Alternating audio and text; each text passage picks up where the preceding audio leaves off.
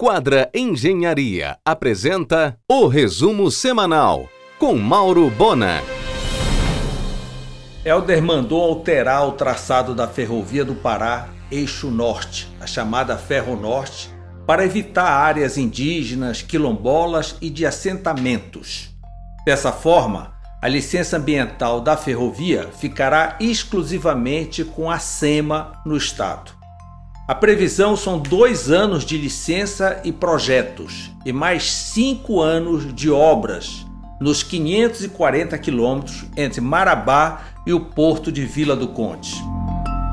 O ministro Tarcísio de Freitas assinará convênio nesta quarta para que os governos do estado e federal, em comissão específica, toquem as outras duas etapas do projeto Belém Porto Futuro idealizado por Helder enquanto ministro.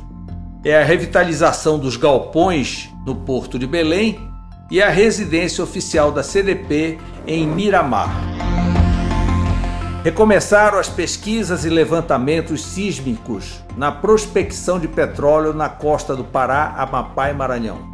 A nova busca de informações visa os próximos leilões. Em um oferecimento de quadra Engenharia, Mauro Bona informa.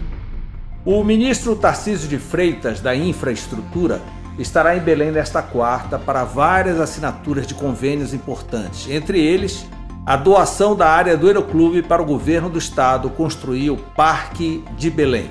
Esse parque na área do Aeroclube é uma ideia de Nelson Chaves, cultivada e defendida por longos 30 anos, que agora a Helder teve a ousadia de tirar do papel. Belém merece.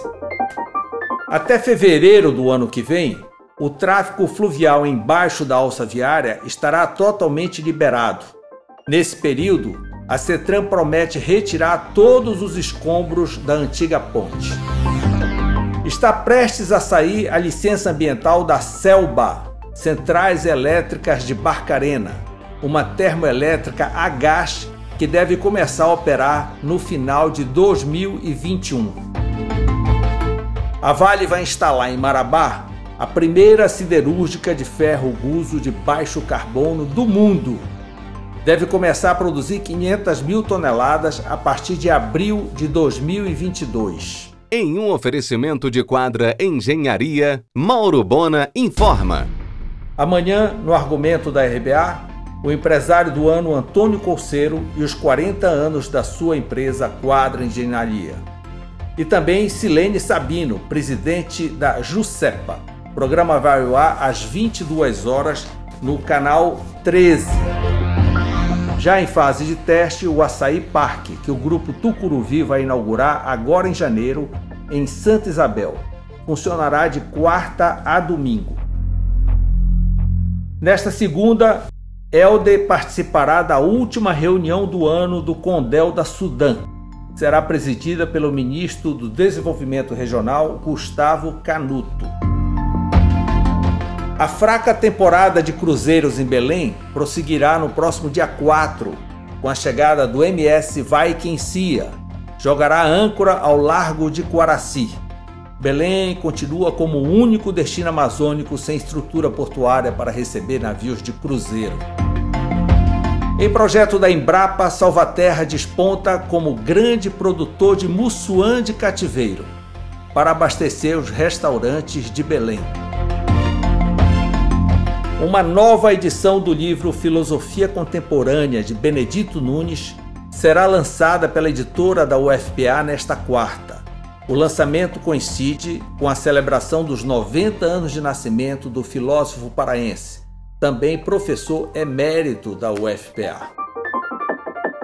Atenção Almerim e Monte Dourado. Está pautada para esta terça a decisão do Judiciário Paraense sobre a recuperação judicial do grupo Jari. Há uma grande expectativa naquela região, hoje totalmente paralisada na sua economia. Começou a obra célere da loja da Avan, na Augusto Montenegro. Inauguração já marcada para 16 de maio, às 10 horas. Você ouviu o resumo semanal com Mauro Bona. Siga o Twitter, arroba Mauro Bona.